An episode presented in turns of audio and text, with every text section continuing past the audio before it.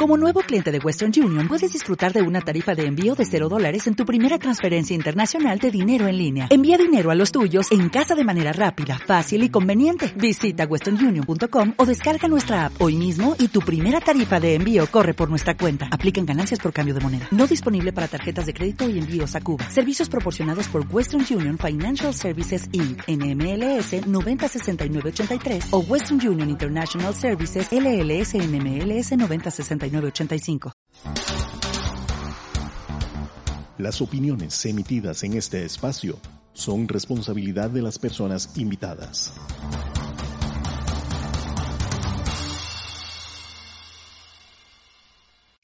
Hola, ¿qué tal? Gracias por continuar en sintonía de Radio Nacional a través de los 101.5 FM y a través también de las diversas plataformas del CINAR Costa Rica eh, Medios. Yo soy Sergio Castro, esto es Tribuna. Hoy nos volvemos a sentar a conversar con una de las personas que aspira a llegar a la presidencia de la República. En este caso, hoy nos acompaña don Martín Chinchilla, candidato a la presidencia de la República por el Partido Pueblo Unido, a quien le agradecemos que esté con nosotros y con quien vamos a tratar de eh, abordar algunos temas presentes en el plan de gobierno. Don Martín, agradecerle que esté con nosotros. Bienvenido.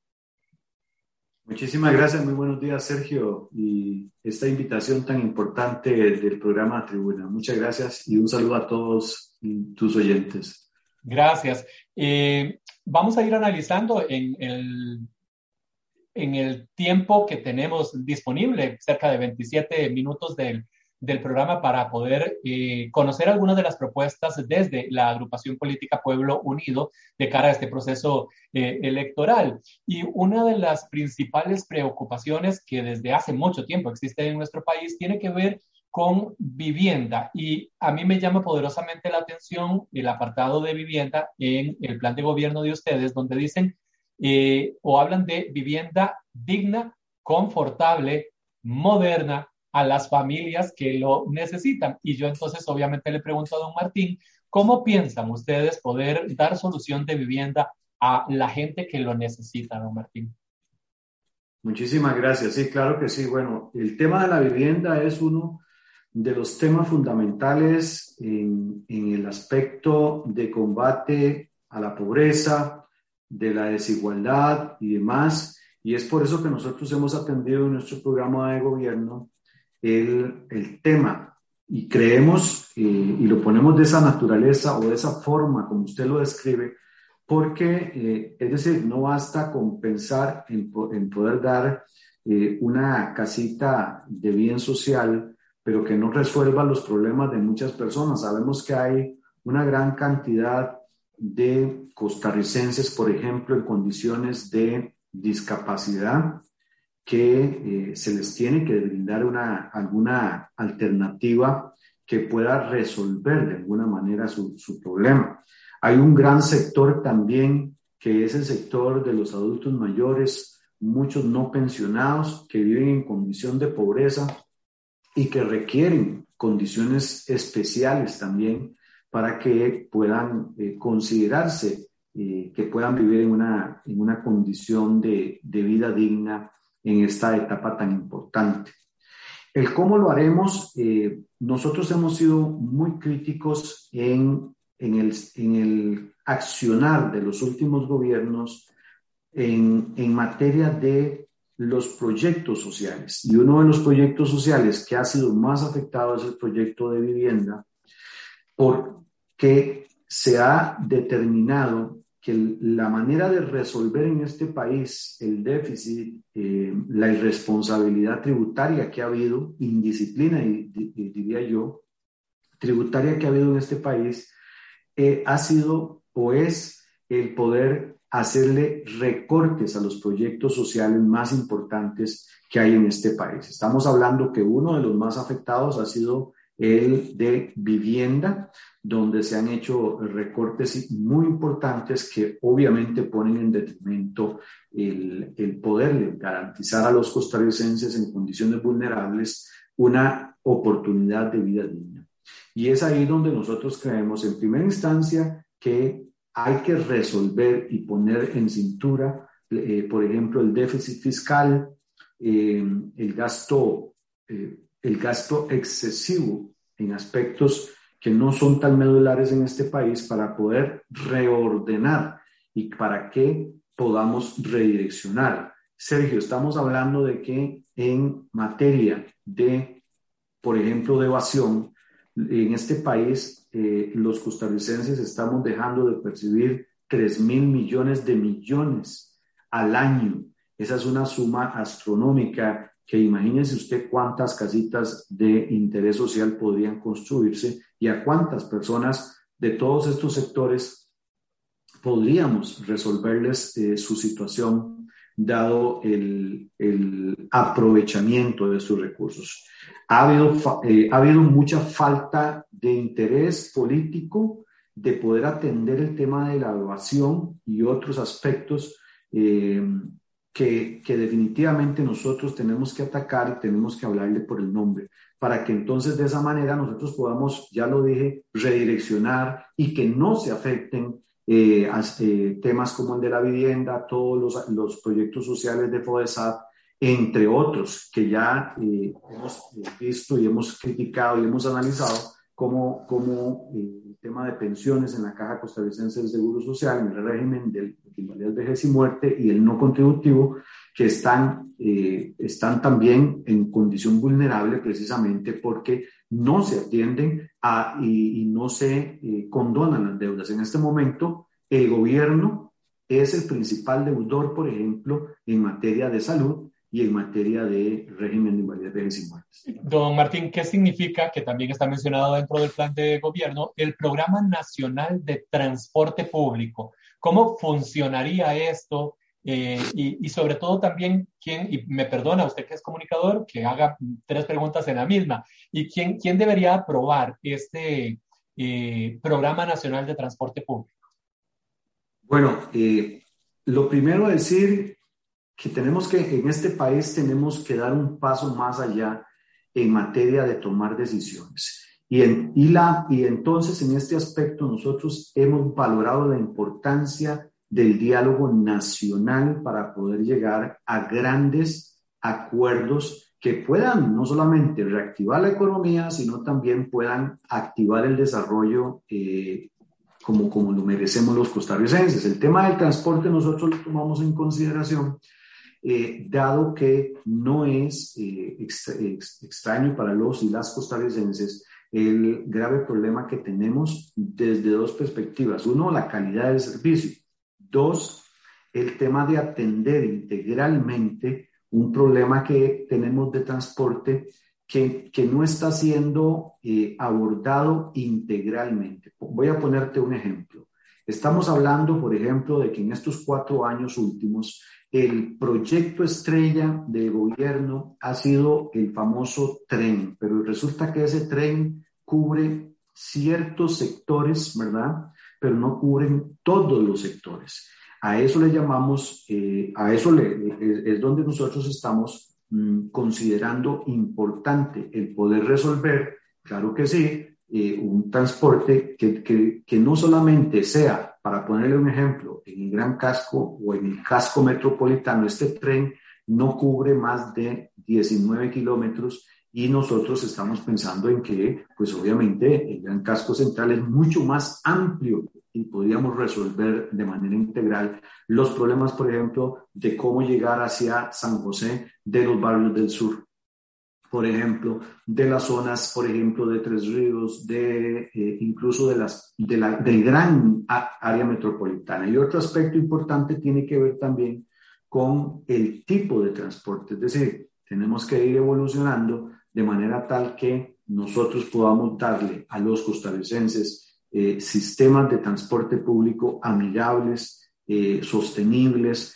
y que no contaminen eh, como lo hacen en este momento, que podamos resolver todo el proyecto. Y obviamente, para eso se necesita iniciar con diálogo, tomar acuerdos, porque sabemos que tenemos que entrar en conversaciones con transportistas, tenemos que ponernos de acuerdo de manera tal que esto pueda ser un, una solución integral y que no se convierta solamente en apagones de incendio por ciertos sectores. Nada más hago la eh, repregunta en relación a este tema de transporte público para que quede claro. En caso de que Pueblo Unido, por ejemplo, llegara al gobierno de la República, este sistema de transporte público permanecería bajo la modalidad que funciona actualmente y que ha funcionado toda la vida a través de concesiones. No sería el Estado eh, administrador de este transporte público. Bueno, mire, si, eh, nosotros con las concesiones no tenemos problema en el tanto funcionen y, y brinden y garanticen lo que necesitan los costarricenses. El problema de las concesiones es que eh, nos han quedado cortas y podríamos hablar de un montón de, de, de, áreas en las que no han funcionado. En el tanto funcionen, y por eso es que te, te he mencionado, Sergio, la importancia de conversar, la importancia de entrar en un diálogo nacional en esta materia como en otras, para poder entonces resolver de manera integral el asunto. Si, las, si los concesionarios están de acuerdo en que, en que vamos a ir avanzando, maravilloso, funcionamos, de lo contrario tendríamos que tomar nosotros. Ok. Eh, eventualmente, Pueblo Unido en el, eh, gobierno de la República, ¿habría modificación en la currícula, eh, en la formación de estudiantes, por ejemplo, para incorporar algunos temas en específico?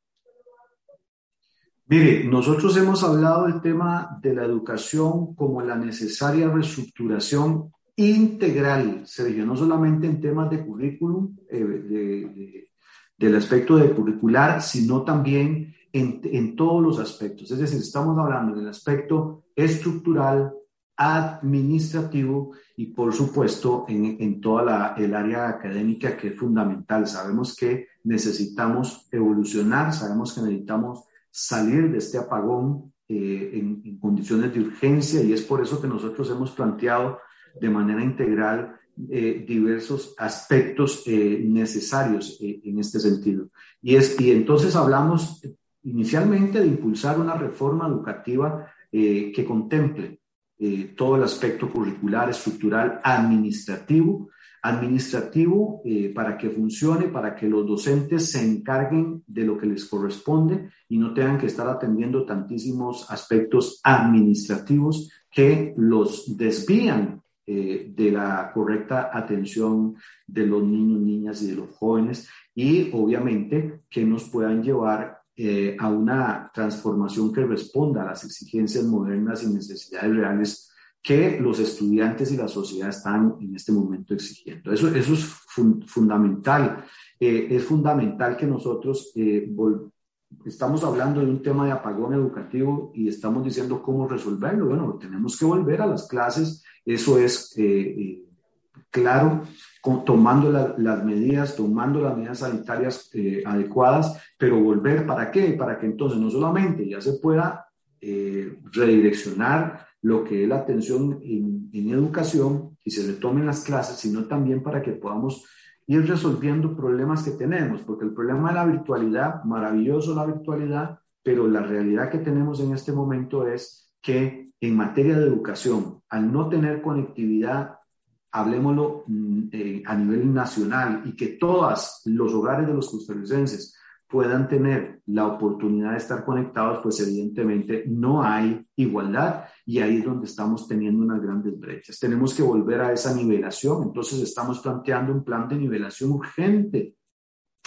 para que entonces eh, se pueda eh, revisar contenidos curriculares, puedan revisarse cómo están los niños, se puedan determinar diagnósticos y demás, y por supuesto eh, considerar que es importante no solamente la nivelación urgente y un plan de nivelación urgente de los niños, niñas y los muchachos, sino también un plan de capacitación urgente para nuestros docentes en términos generales, porque también ellos se aquejan de esa falta de oportunidad de eh, de desarrollo, de, capacitación y de, cubrir necesidades importantes y nosotros también estamos apoyando eso, reivindicar la labor de nuestros maestros y maestras y profesores para que puedan, eh, es decir, el maestro no puede ser sustituido definitivamente y eh, creemos que es necesario que esté instruido, que esté motivado y que se le pueda reivindicar esa importante labor.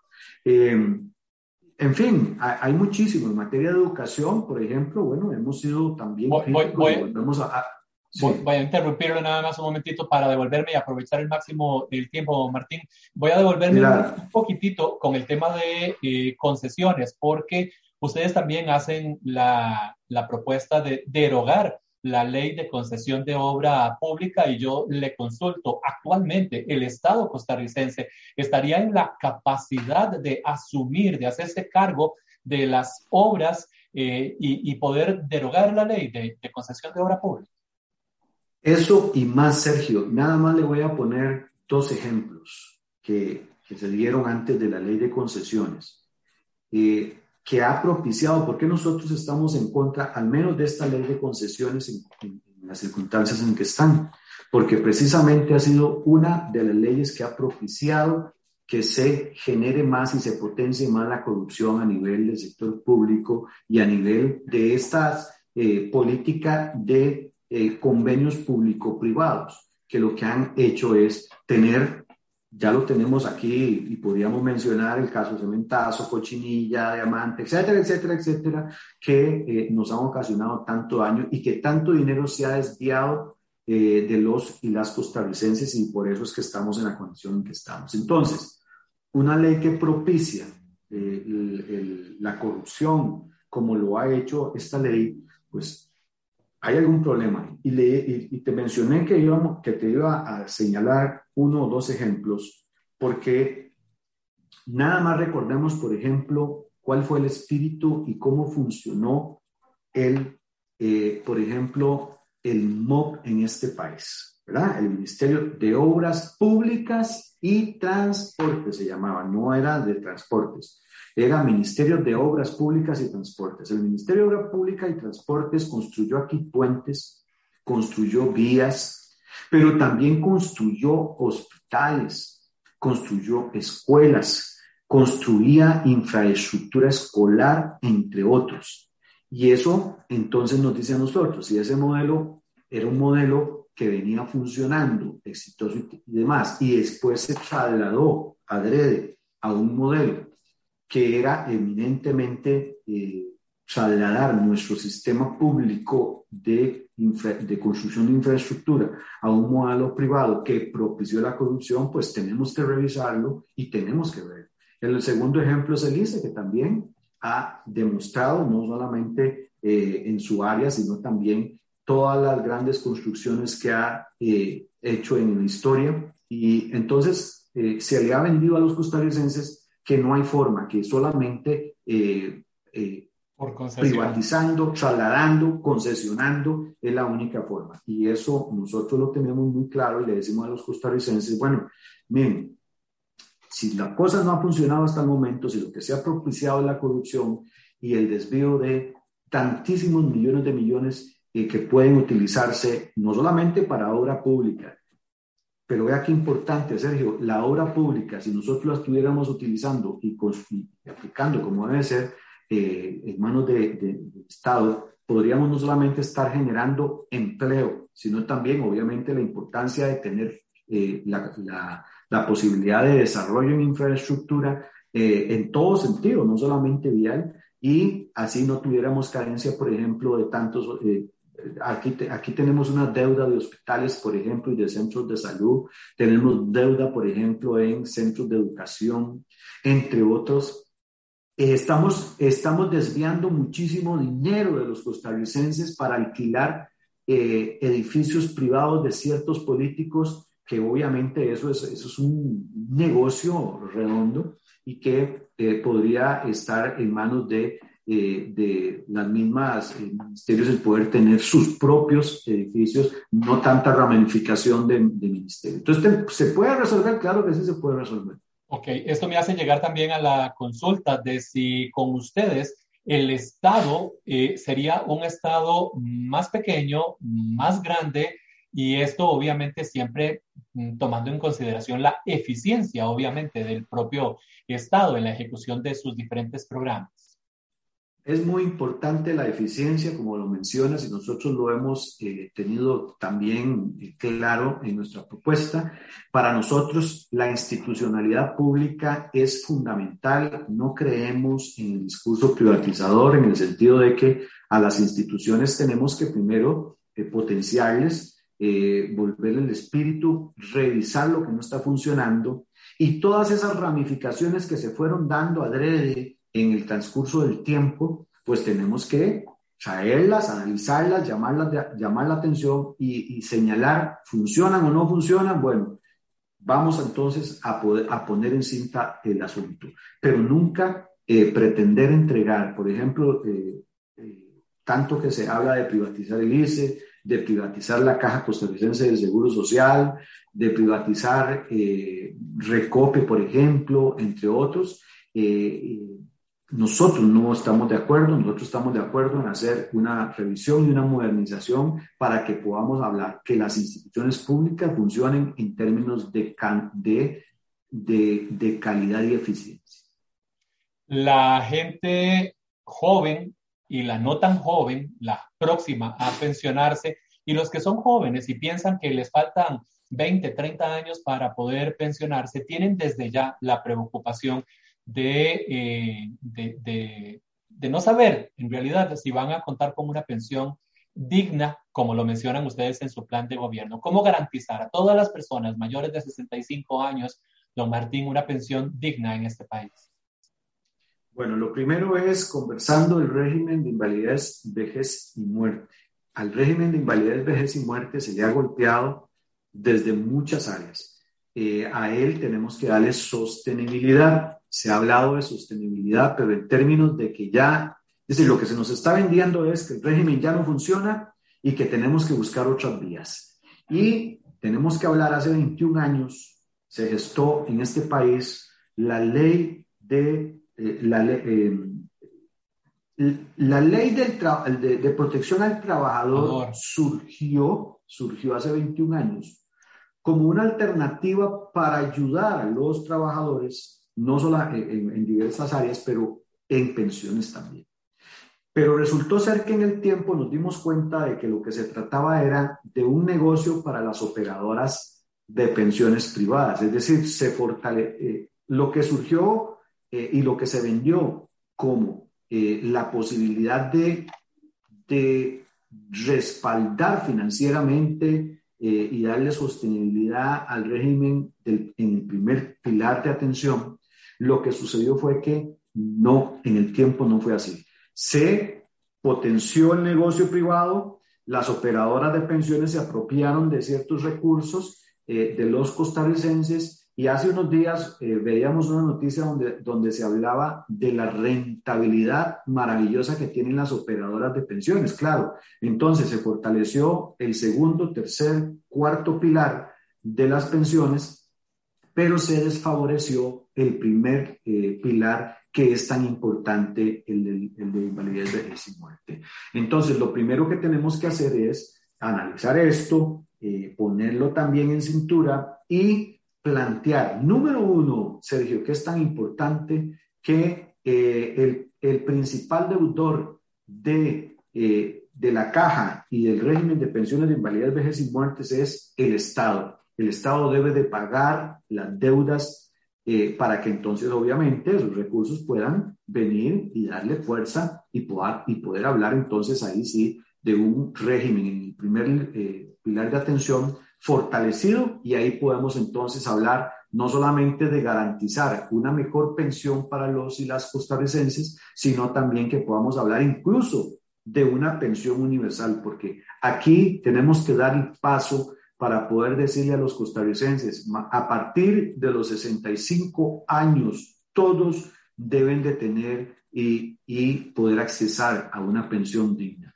como debe de ser. Porque la pensión, bueno, en primera instancia en este momento, en materia de económica, eh, por ejemplo, hablemos de una pensión del régimen no contributivo que anda a lo sumo en 82 mil colones aproximadamente, una pensión que no, y, y, sobre todo una pensión que se supone que es para personas que tienen ciertas condiciones, ¿verdad? Hablemos, por ejemplo, de un anciano o de una anciana que vive con su pareja ¿verdad? Que viven eh, en condiciones, eh, piense usted, para dos personas, 82 mil colones en un mes. O sea, evidentemente eso no puede ser. Entonces, tenemos que fortalecer el primer eh, pilar de atención, trayendo no solamente lo que se está deudando de parte del Estado y también de parte de los patronos evasores, y por supuesto, por otra parte, una reinversión de los capitales que, sean rentables y seguros para que entonces pueda tener solvencia este régimen tan importante. Me queda tiempo para una pregunta más y me voy a quedar con el tema de salud porque para nadie es un secreto que eh, la Caja Costarricense del Seguro Social obviamente no realiza a todas y cada una de las mujeres de este país un Papa Nicolau una vez eh, al año. Este tema también está presente en el plan de gobierno de, de ustedes. ¿Cómo garantizarían esa posibilidad, que todas las mujeres en Costa Rica, una vez al año, se les pueda practicar el Papa Nicolau.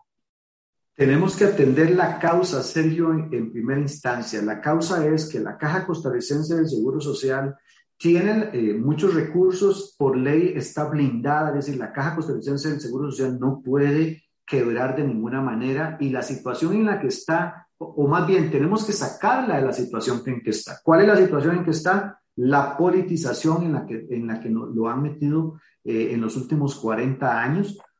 Eso limita, por supuesto, eh, que se haya convertido en la caja chica del Estado. Eso es eh, fatal para la Caja Costarricense de Seguro Social porque los costarricenses deben de saber que la Caja Costarricense de Seguro Social en algún momento formaba, por ejemplo, especialistas, formaba profesionales en enfermería, formaba profesionales en atención primaria, entre otros. ¿Qué pasó con eso? Se hicieron recortes, empezaron a, limitar las posibilidades de la Caja Costarricense de Seguro Social y con esa limitación, por supuesto, imagínense que en este momento la cantidad de funcionarios que hay en la caja andan por ahí de los 56 mil, 57 mil, por ahí entiendo, eh, y para una población de cinco y pico de millones eh, en este momento, nada más hagamos números eh, de, cómo, de cómo estamos faltando de recurso humano para poder atender a la población de manera correcta. Entonces, ahí es donde usted ve que hay largas filas en todos, en todas las especialidades que no se puedan, como dice usted, atenderlos a, las mujeres eh, como debe de ser en, en, la atención del Papa Nicolau y otras y otros exámenes tan importantes. Y esto es por la falta de especialistas que no se han podido eh, formar y por la falta de profesionales y técnicos en otras áreas.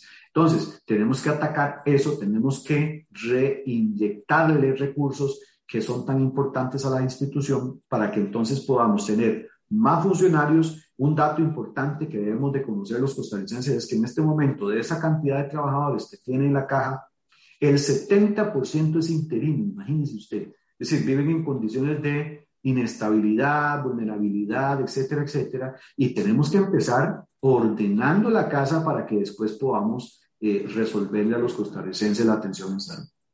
Yo le quiero eh, agradecer, esto es solamente una pincelada del plan de gobierno del Partido Pueblo eh, Unido, agradecerle a don Martín Chinchilla, candidato a la presidencia de la República, por habernos atendido. Yo le sugiero siempre a la gente obviamente acceder a los diferentes planes de gobierno a través del sitio web del Tribunal Supremo de Elecciones,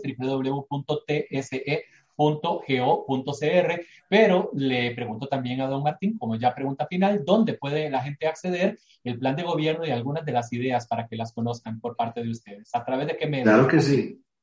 Muchísimas gracias, Sergio. Claro que es muy importante que los costarricenses, como vos decís, eh, puedan informarse adecuadamente y vayan el 6 de febrero eh, claros eh, por quién votar. Así que eh, pueden acceder en todas nuestras plataformas de comunicación que son muy importantes. Así que no solamente redes sociales, página web, etcétera, ahí pueden accesar nuestro programa de gobierno. Y lo del Tribunal Supremo de Elecciones en la plataforma que también, como ya lo mencionaste, ahí pueden conocer nuestras propuestas. Excelente. Muchísimas gracias, don Martín. de la misma forma en la que a todas las personas participantes del programa le deseo eh, éxito, se lo deseo también a usted. Muchas gracias.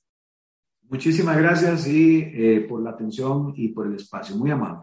Gracias. Nosotros tenemos que despedir, pero nos volvemos a encontrar en un nuevo tribuna. Que pasen excelente resto del día. Radio Nacional presentó Tribuna. Análisis de la realidad nacional y nuestros procesos electorales. Tribuna. En Radio Nacional 101.5 FM.